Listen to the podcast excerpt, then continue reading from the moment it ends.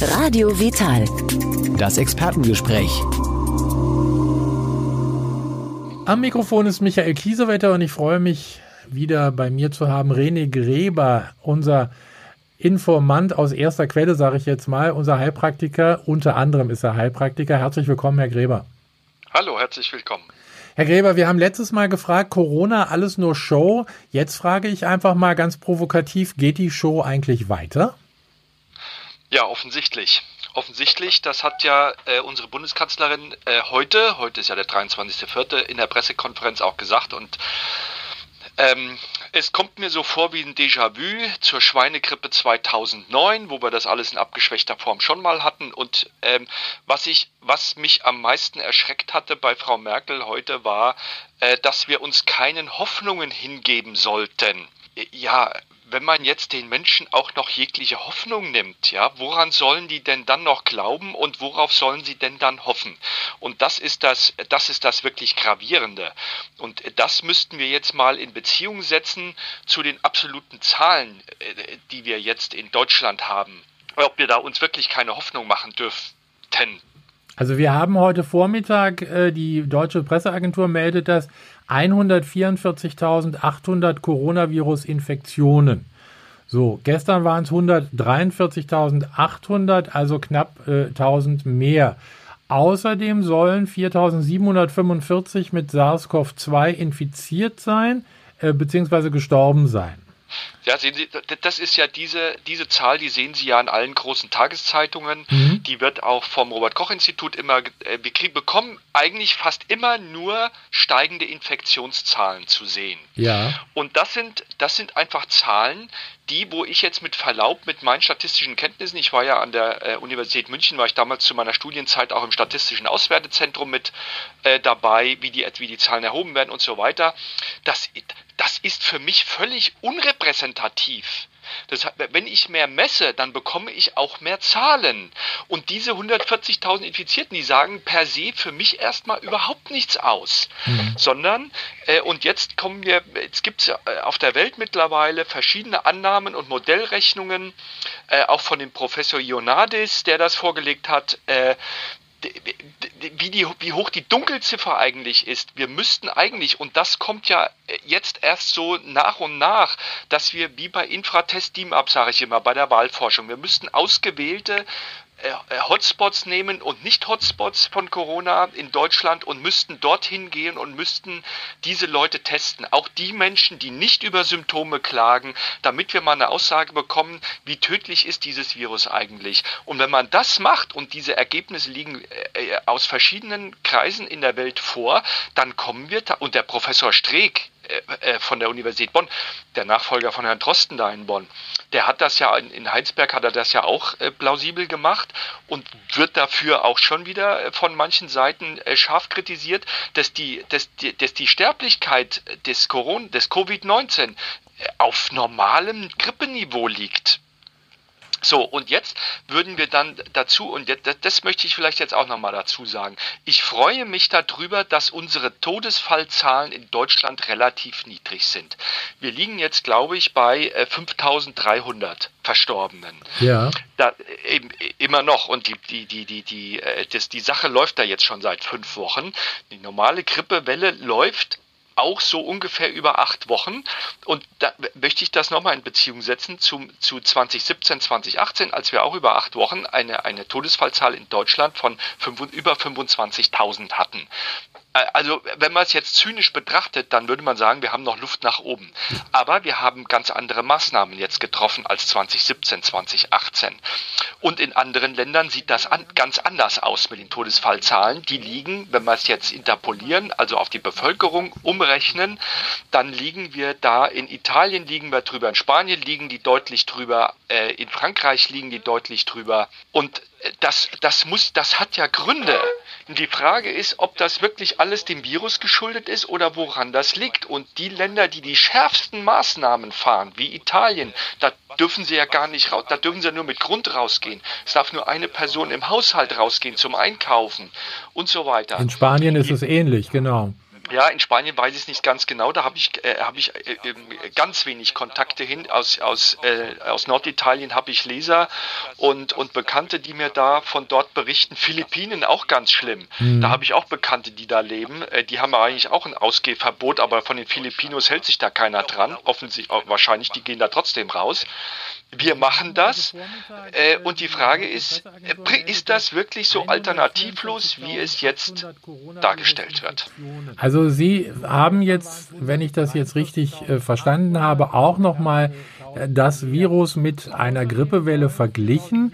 Nun höre ich ja von vielen Stellen auch immer, das kann man überhaupt nicht vergleichen, denn Corona ist ja viel, viel schlimmer. Und jetzt bekomme ich äh, zu lesen, selbst wenn ich, äh, ich sage jetzt mal, nicht ganz so viel Angst habe vor diesem, äh, vor dieser ganzen Geschichte. Jeden Tag bekomme ich neue Meldungen, dass das Coronavirus ja jetzt nicht mehr nur für die Lungenentzündungen zuständig ist, sondern neuerdings auch für Schlaganfälle, für Herzanfälle, für Arterienverkalkung und, und, und. Also dieses Virus, habe ich das Gefühl, müsste mich ja langsam irgendwie komplett auffressen. Wir haben es mit einer Grippe erstmal zu tun. Äh, offensichtlich, äh, da bin ich jetzt auch wirklich der falsche, eigentlich der falsche Ansprechpartner. Ich kann mich jetzt auch nur darauf verlassen, was die Kliniker berichten. Ja. Wir scheinen wir scheinen dieses Problem zu haben, dass die, äh, mit dieser, äh, ich sage mal jetzt mal Lungeninfektion, dass, die, dass der Gasaustausch dann zum Erliegen kommt. Im, ähm, und das scheint dann auch nachgelagert zu kommen, nachdem, die, nachdem es den äh, Corona-Erkrankten wieder besser ging. Da muss man dann also nochmal aufpassen. Und da jetzt, da liegen jetzt nicht wirklich viele Daten zuvor. Dann scheint es, jedenfalls nach meiner äh, Recherche, da scheint es dann zu einer, einer Art Autoimmunreaktion zu kommen und zu einer Verschiebung der, der Immunbalance TH, TH1 zu TH2 und dann kommt es zu einer überschießenden Reaktion im Bereich des der TH2. So, aber wer, wer obliegt diesen, dieser Problematik eigentlich? Und da müssen wir uns darauf verlassen, der, derjenigen, zum Beispiel der Rechtsmediziner, wie, wie, wie der Professor Klaus Püschel da in Hamburg, der die äh, Corona-Verstorbenen obduziert hat und der auch sagt, der sagt ganz, der die angeguckt hat und die Gefäßveränderungen und was da so alles passiert ist, von denen die er angeguckt hat, obwohl das Robert Koch Institut und, und die Experten gesagt haben, bloß nicht obduzieren, wo er auch sagt, wir, wir obduzieren doch jeden Tag Infizierte, warum sollen wir das nicht machen? Wir legen unsere Schutzkleidung an und, und so weiter und so weiter. Und ich glaube schon, dass der, dass der, dass der äh, Herr Büschel weiß, was er da tut. Und der sagt uns ganz klar, die Angst vor Corona ist übertrieben. Und das ist wieder Zeit für eine neue Normalität würde. So. Und erzählt uns ja auch äh, auf, äh, an, an, äh, was für Vorerkrankungen diese, diese Menschen hatten, die an Corona verstorben sind. Tja, dann frage ich mich, was machen wir hier eigentlich? Wem soll man eigentlich noch glauben? Genau, das ist nämlich eine ganz schwierige Frage. Unser oberster Virologe, der Herr Droste vom RKI, der äh, ist ja nur auch nach wie vor jeden Tag in den Medien und erzählt im Moment natürlich uns, äh, jede Lockerung halte er äh, nicht für richtig, denn die Zahlen werden dann wahrscheinlich in uns ins Unendliche steigen. Ja, das ist die Angst, dass ich, ich glaube Herrn Drosten auch, dass er das, dass er das für, dass das seine Sorge ist. Ähm, Im Moment glaube ich, äh, wissen wir es nicht. Ähm, was mich immer komisch tut, ist, dass diese, ähm, dass wir bei den Impfungen genau wenn wir jetzt alle durchimpfen wollen, dass wir dann auf die Herdenimmunität setzen. Mhm. Und das machen wollen wir ja im Moment gar nicht, aus, aus den genannten Gründen. Und die Schweden machen es ja auch nicht. Und das hatten Sie angesprochen. Werden die Schweden äh, auf die Nase fallen? Ähm, ich weiß es nicht. Wir werden es sehen. Und dort sind die, kommen die Experten zu anderen Ergebnissen und die Geschäfte sind offen. Die Leute gehen nach wie vor raus. Äh, die Leute, die Schweden bewegen sich. Dazu darf ich auch sagen, dass ich äh, eine Zeit lang in Schweden gelebt habe. Ich bilde mir ein, die Schweden also ein bisschen zu kennen. Und das liegt nicht daran, dass die so dünn besiedelt sind. Die Ballungsgebiete in, in Stockholm, in Malmö und in, in, Südschweden, die Leute fahren da genauso in die größeren Städte. Die Fahrwege sind dann halt halt ein bisschen weiter, aber die fahren da trotzdem hin zum Einkaufen und die sind nach wie vor gesellig. Klar, die Risikogruppen äh, bleiben auch zu Hause und die Bewegungsprofile zeigen, dass die Schweden sich auch weniger bewegen. Das ist klar. Wenn ich jetzt Hochrisikopatient wäre, dann würde ich jetzt auch nicht unbedingt ins Fußballstadion gehen. Diese sowieso geschlossen sind. Ist, auch in Schweden über 50 Personenansammlungen sind da ja auch nicht gestattet. Für Arterienverkalkung. Die Frage ist, und, und die also Schweden also haben ja äh, in den Todesfallzahlen, ja sind, irgendwie komplett meine, wo sind die 10 Millionen Einwohner, haben 1937 Tote. Äh, wir haben äh, jetzt Stand heute, glaube ich, äh, unterschiedliche Quellen. In Deutschland haben wir 5300. Also die Schweden liegen da auf, auf dem normal, auf dem Sterblichkeitsniveau im Moment von durchschnittlich Europa. Wir haben die Übersterblichkeit, aber sie werden, und das ist, mein, das ist meine Prognose, sie werden eine schnellere, in Anführungszeichen, Durchseuchung haben und eine, diese Herdenimmunität aufbauen und die werden dann nicht, also ich glaube, die Schweden werden dann auf keinen Fall diese, diese nachgelagerten Grippewellen haben, wo, wo es dann bei uns hier zu einem Jojo-Effekt kommen könnte. Also wir fahren die Maßnahmen runter, steigen die Infektions- und Todesfallzahlen wieder und so weiter. Und dann wird sich das hier bei uns ja, wie lange soll sich das hinziehen? Ja. Und das ist ja das, was Frau Merkel gesagt hatte, äh, machen Sie sich keine Hoffnung. Ja, da, äh, wir haben ja jetzt schon, ich weiß gar nicht, wie viele Menschen jetzt in Kurzarbeit sind. Ähm, ich glaube, das sind mittlerweile an die drei Millionen Menschen in Kurzarbeit, 650.000 Betriebe.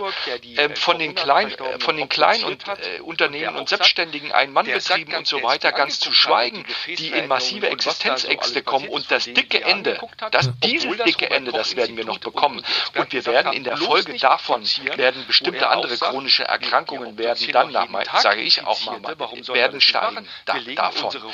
Und die Frage ist, wenn wir das, wir werden nächstes Jahr um diese Zeit werden wir alle schlauer sein, zeigen, wie die Prognosen waren. Und ich weiß auch nicht, welcher Weg der bessere ist. Aber das, was im Moment passiert und den Daten, die im Moment da sind, würde ich sagen, äh, rechtfertigen seitens der Landesregierungen und so weiter, rechtfertigen diese Lockerungen auf jeden Fall. Vor allem, wenn man sich äh, anschaut, wie die, wie die Intensivbetten in Deutschland belegt sind. Und das ist etwas, was genau, uns in Deutschland tatsächlich zugutekommt. Unser oberster relativ hohe Krankenhausbettenzahl der äh, und ist ja nur auch der, nach wie vor jeden Tag in den Medien und erzählt im Moment und natürlich da sieht es in äh, Italien, äh, jede in Lockerung halte er äh, nicht für richtig, denn die Zahlen werden dann wahrscheinlich deswegen in, glaube ich, dass die Unendliche steigen. Lockerungsmaßnahmen auf jeden Fall ja, das ist die Angst. Bei uns gibt es ja Krankenhäuser in der Zwischenzeit in Deutschland, die jetzt gerade Überstundenabbau machen, weil da nichts los ist. Da sind die Betten alle leer. Korrekt. So ist es. Da, Im Moment äh, glaube ich, weiß von verschiedenen Krankenschwestern, dass bestimmte ähm, äh, Krankenhäuser ihre Mitarbeiter ist, bereits in Kurzarbeit schicken, ähm, weil nichts los ist. Und deswegen Impfungen, sagen die, äh, sagen einige, da sagen zahlreich jetzt mittlerweile auch, dass die, die Operationen verschoben wurden und so weiter, dass, die, dass das jetzt endlich äh, wieder anlaufen müsse und die äh, Betten dann auch wieder für diese Patienten zugänglich gemacht werden sollten. Frau Merkel hat ja heute auch gesagt, dass die einzelnen Bundesländer ja nun bitte auch mal an einem Strang ziehen sollen. Und äh, als Antwort darauf gab es in den am, von den am stärksten betroffenen Bundesländern, das sind ja nach wie vor Bayern, Nordrhein-Westfalen und Baden-Württemberg. Und die drei haben sich wirklich heute dann sozusagen als Antwort zusammengeschlossen. Die wollen nämlich äh, ihre Maßnahmen lockern, weil die jetzt in der Zwischenzeit ja auch sehen, die Gastronomen gehen pleite, die Hoteliers gehen pleite. Da muss was getan werden. Sind sich die drei einig? Einig. Wissen die jetzt mehr als wir? Die Risikogruppen bleiben auch zu Hause. Eine gute Frage, ich weiß es nicht. Zeigen, dass die mhm. aber sich auch das, weniger bewegen. Das ist halt im Föderalismus so. Wenn ich jetzt Hochrisikopatient wäre, wir haben halt die Bundesländer und wir sind halt ein Staatenbund. ins Fußballstadion gehen, die sowieso ähm, geschlossen sind. die Frage ist, wie, viel, wie viele Hoheiten geben die Länder an, an die, an die, Bundesregierung ab, wie es ja mit dem Infektionsschutzgesetz geschehen ist, das ja hier in Windeseile durchgepeitscht wurde. 1997 mit, mit. Äh, mit der Maßgabe des jetzt Bundes, äh, jetzt vom Bund aus, äh, die äh, Grundrechte massiv äh, eingeschränkt werden dürfen. Und dieses also Gesetz wurde auch gekoppelt an die, an die Ausrufung der äh, Pandemie durch die WHO. Jetzt schweifen wir aber wieder vom Thema etwas ab. Die Sache mit der WHO ist ja auch nicht äh, unumstritten. Vor allem äh, seit der Schweinegrippe 2009 wurden ja die äh, Kriterien für die Pandemie und eine, äh, verändert, sodass es alleine reicht, jetzt, wenn sich Also ich glaube, die Schweden werden auf keinen Fall grobe, relativ schnell über den Erdball ausbreitet. Dann bei so, und da würde ich jetzt auch nochmal hinterfragen wollen. Ich glaube, das hatten wir im letzten Interview. Die Zahlen aus China. Todesfallzahlen. Ich glaube, China hatte ja gemeldet, die haben jetzt ja nochmal erhöht. Die hatten erst Wie lange soll sich das hinziehen? und dann war relativ Stillstand.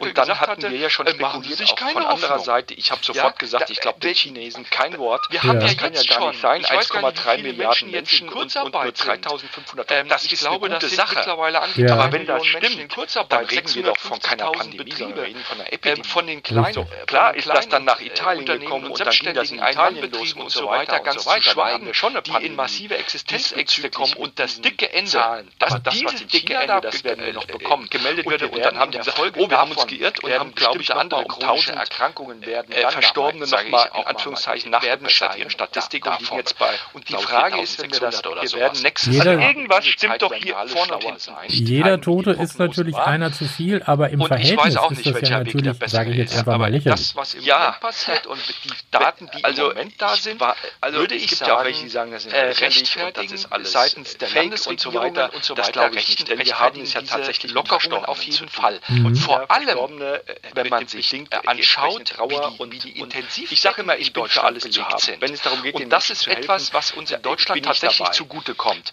Dann frage ich mich aber auch, wo sind denn die Maßnahmen bezüglich des Infektionsschutzes damit in den deutschen Kliniken, so wie es uns die äh, Holländer schon da vorgemacht sieht es in Italien, mit, mit, in mit Testung auf MRSAK wir, wir ganz hier in Deutschland aus bezüglich dieser Bettenzahlen. Genau deswegen glaube ich, dass die derzeitigen Lockerungsmaßnahmen auf jeden Fall gerechtfertigt sind. Wo sind denn da Bei uns gibt es ja Krankenhäuser in der Zwischenzeit in Deutschland, die jetzt gerade Überstundenabbau machen, weil da nichts los ist. Äh, da sind die Betten alle leer. Wir reden von, korrekt, Professor, so ist es. Da, ich weiß von verschiedenen Krankenschwestern durch Arzneimittelnebenwirkungen Krankenhäuser ihre Mitarbeiter bereits in Kurzarbeit schicken. Wir, wir reden von 19.000 Fällen von äh, sagen einige pro Jahr. Zahlreiche in Deutschland. mittlerweile auch, dass die, und wenn Sie das alles Operationen die verschoben wurden und so weiter, dass, die, dass das jetzt endlich äh, wieder anlaufen müsse und die Arzt. Betten dann auch wieder für diese Was Patienten wird denn da getan in diesem Bereich? So, Frau Merkel hat ja heute auch gesagt, dass die einzelnen Bundesländer ja nun bitte auch mal an einem Schrank ziehen sollen und äh, als Antwort darauf gab es in den von den am stärksten betroffenen Bundesländern, das sind ja nach wie vor Bayern Bayern, Nordrhein-Westfalen und Baden-Württemberg. Und die drei haben sich wirklich heute dann sozusagen als Antwort zusammengeschlossen. Die wollen nämlich äh, ihre Maßnahmen lockern, weil die jetzt in der Zwischenzeit ja auch sehen, die Gastronomen gehen pleite, die Hoteliers gehen pleite. Da muss was getan werden. Sind sich die drei einig? Wissen die ich habe so das Gefühl, alle warten im Moment, wann kommt endlich die erlösende Spritze, dann kriegt jeder eine Spritze und alles ist wieder gut wir sind, wir sind letztendlich ja, wir würde halt das bedeuten, ja, und, wir sind und, halt ein Staatenbund. Und da warte ich auch so, drauf, ob den Menschen und, jetzt gesagt ähm, wird, ob wir dann wieder eine Impfpflicht Die Frage ist, ja, wie, viel, die, wie viele die, Hoheiten geben die Länder an, an, die, an die Und das halte ich für ein, ein fatales Zeichen, was auch von den Geschehen kolportiert wird, dass ja hier denn äh, wir dürfen nicht vergessen, dass diese Infektion mit, mit, mit der Maßgabe des jetzt Bundes für die Bund aus symptomlos die Grundrechte massiv eingeschränkt werden dürfen und dieses Gesetz wurde ja auch gekoppelt an die sich an die Ausrufung der Risikopandemie durch die WHO. Jetzt schweifen wir aber wieder vom Thema etwas ab. Die Sache mit der WHO ist ja auch nicht äh, unumstritten. Und vor allem äh, seit der Schweinegrippe 2009 wurden ja die äh, Kriterien für die Pandemie entscheidende Frage dann dabei verändert, sodass es alleine also reicht jetzt, wenn sich, wenn sich ein, ein, in der Mikrobe relativ schnell über den Erdball ausbreitet. So, und da würde ich jetzt auch nochmal hinterfragen wollen. Ich glaube, das hatten wir im letzten äh, Interview. Die Zahlen aus China. Mhm. Ich glaube, China hatte ja gemeldet, die haben jetzt ja nochmal erhöht. Die hatten erst mal 3500 Tote und dann war relativ Stillstand. Und dann hatten wir ja schon spekuliert, auch von anderer Seite. Ich habe sofort gesagt, ich glaube den Chinesen kein Wort. Das kann ja gar nicht sein. 1,3 Milliarden Menschen und, und nur 3500 Und das ist eine gute Sache. Aber wenn das stimmt, dann reden wir doch von keiner Pandemie, sondern von der Epidemie.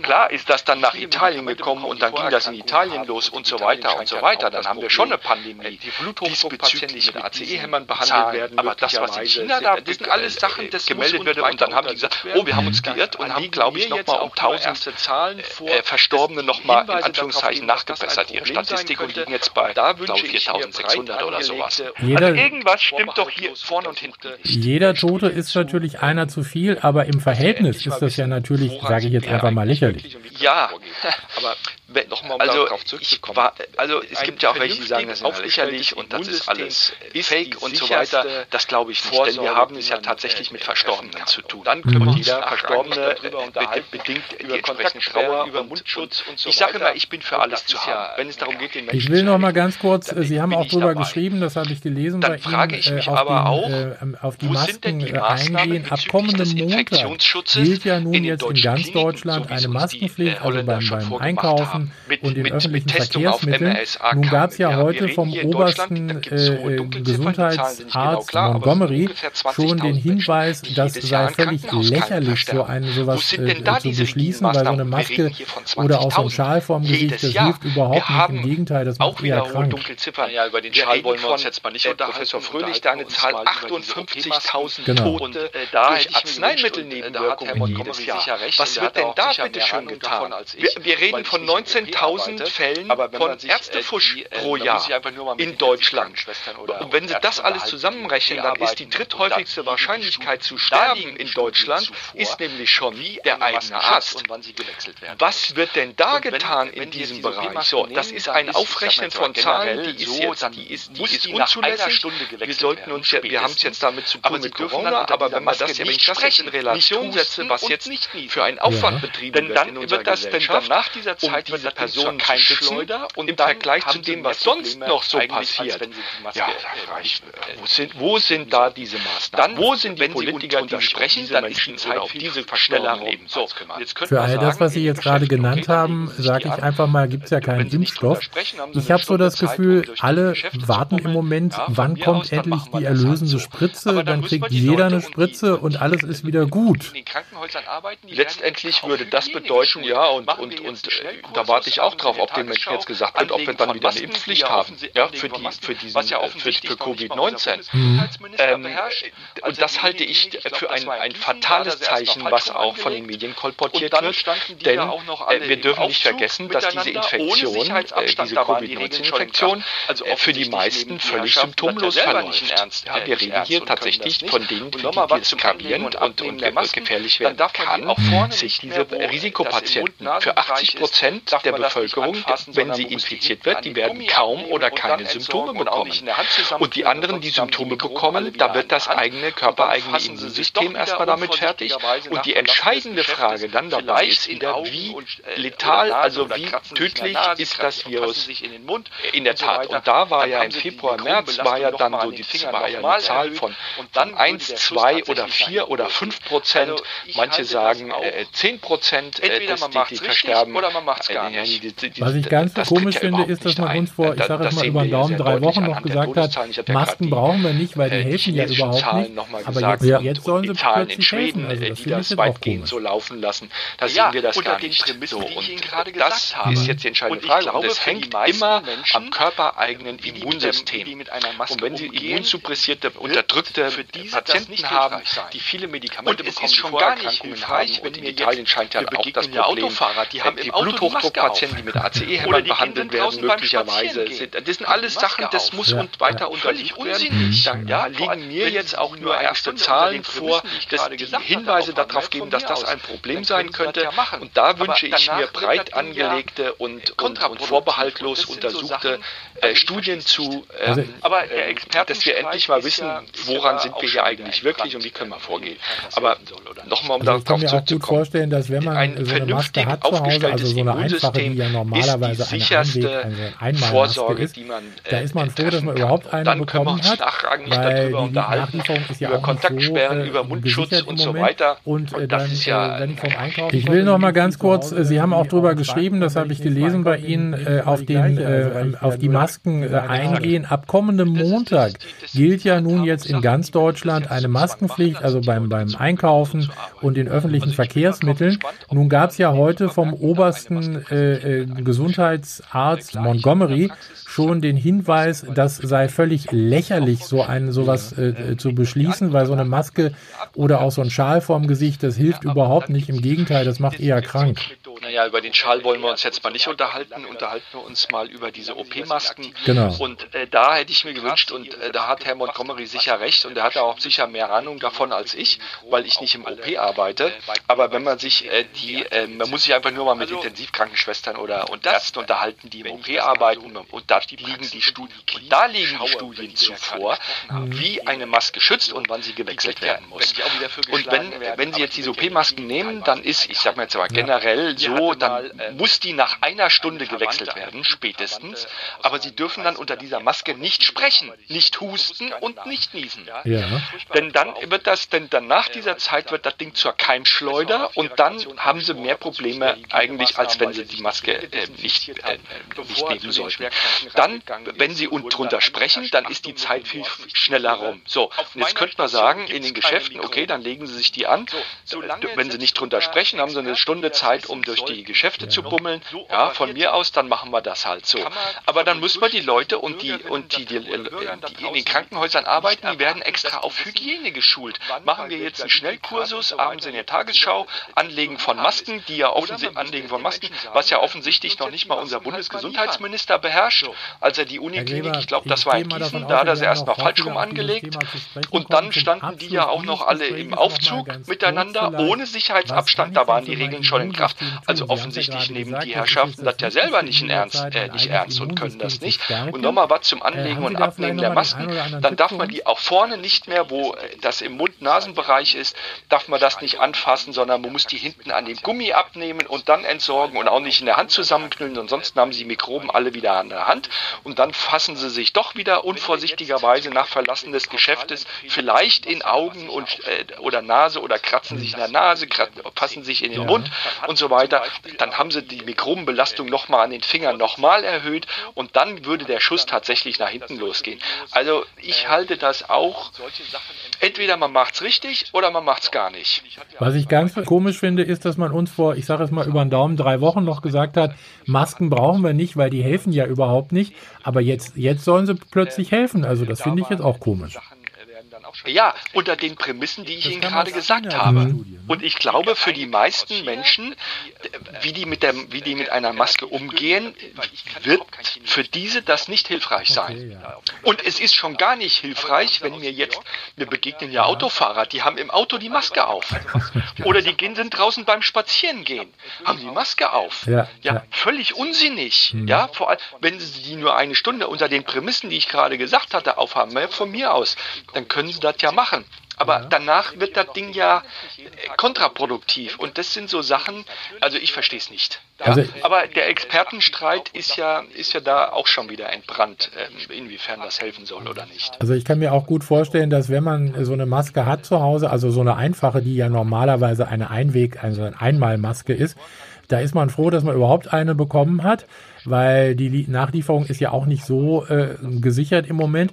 Und äh, dann, äh, wenn ich vom Einkaufen komme, lege ich die zu Hause irgendwie auf den Schrank und wenn ich das nächste Mal einkaufen gehe, nehme ich immer die gleiche, also weil ich ja nur Damit, diese eine exakt. habe das, ist, das, ist die, das sind diese Handhabungssachen, die, wenn sie das jetzt zum Zwang machen, dann sind die Leute gezwungen, genauso zu arbeiten. Mhm. Also ich bin mal drauf gespannt, ob mir dann in den Supermärkten dann eine Maske präsentiert wird, eine frische. Äh, klar, ich habe in der Praxis, ich habe Masken, weil für bestimmte Injektionen sind die auch vorgeschrieben. Ja. Äh, legt man die an und danach nimmt man die wieder ab und fertig und gut ist.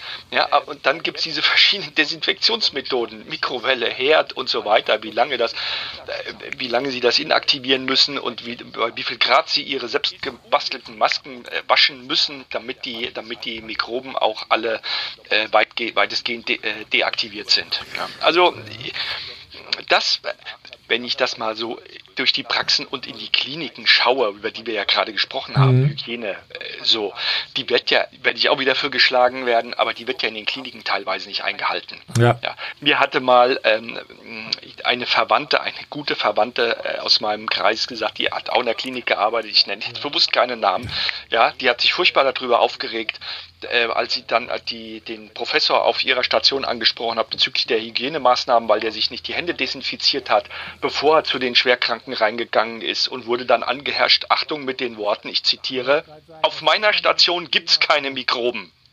So, solange selbst unter Experten, die das wissen sollten, ja. noch so operiert wird, kann man von den durchschnittlichen Bürgerinnen oder Bürgern da draußen nicht erwarten, dass die wissen, wann, bei, bei wie viel Grad und so weiter jetzt dazu äh, zu handhaben ist. Oder man müsste es den Menschen sagen oder die müssten uns jetzt die Masken halt mal liefern. So, Herr Gräber, ich gehe mal davon aus, wir werden noch häufiger auf dieses Thema zu sprechen kommen. Zum Abschluss dieses Gespräches noch mal ganz kurz vielleicht. Was kann ich denn für mein Immunsystem tun? Sie haben es ja gerade gesagt, das ist jetzt das Wichtigste in dieser Zeit, mein eigenes Immunsystem zu stärken. Äh, haben Sie da vielleicht noch mal den einen oder anderen Tipp für uns? Ja, das sind ja die, das sind ja die Sachen, über die ich seit Jahren äh, äh, schreibe und mit denen ich mich in der Praxis mit den Patienten beschäftigen muss. Vor allem bei den Autoimmunerkrankten, äh, bei den und bei den äh, bei den chronisch Kranken und so weiter wenn wir jetzt zum Beispiel wieder die Pauschalempfehlung geben, was ja, was sich ja auch schon rumgesprochen hat, äh, mhm. das mit dem Vitamin C. So, ja. dann hat zum Beispiel aber die, die äh, Vorsitzende von YouTube äh, hat dann auch gesagt, dass solche Videos, äh, äh, die solche Sachen empfehlen, die werden gelöscht. So, und ich hatte ja auch zwei Beiträge dazu veröffentlicht, wo vorsichtige Zahlen äh, aus, aus, einer, aus einer klinischen Behandlung bezüglich Covid-19 mit Vitamin C, also Infusionen, ähm, äh, da waren diese Sachen, äh, werden dann auch schon wieder als Fake News kolportiert. Das kam so aus China, diese Studie, ne? Die eine kam aus China, die äh, ist re relativ dünn, weil ich kann überhaupt kein Chinesisch, da kann ich überhaupt nichts. Okay, ich muss mich ja. da auf die Übersetzungen verlassen. Aber wir haben sie aus New York haben wir äh, ja. da zwei kleinere Sachen. So, also was kann man, also was ich kann, ich sag mal, was ich mache. Ich habe äh, durchaus ähm, mein, mein Vitamin C habe ich äh, genommen. Davon nehme ich äh, ein, ein, ein natürliches Vitamin C aus der Azarulla gewonnen in Kombination mit Zink. Ja nehme ich immer noch täglich. Ich nehme es nicht jeden Tag, aber so wie ich dran denke, so wie es natürlich wäre. Dann äh, nehme ich, äh, achte ich drauf und das rate ich sowieso allen Patienten, auf ihren Vitamin D-Spiegel zu achten, weil mhm. die Zahlen, die ich äh, von den Verstorbenen in Italien gesehen hatte, soweit das glaubhaft ist, waren diese, hatten diese Patienten nicht nur diese chronischen Vorerkrankungen, sondern die hatten einen sehr niedrigen ähm, Vitamin D-Spiegel, der unter, unter 10 teilweise lag und das, äh, dann sind die aber nicht an dem niedrigen Vitamin D-Spiegel verstorben, das ist schon klar. Aber das ist ist ein weiterer Faktor dazu. Also ich würde darauf achten, auf einen höheren Vitamin D-Spiegel.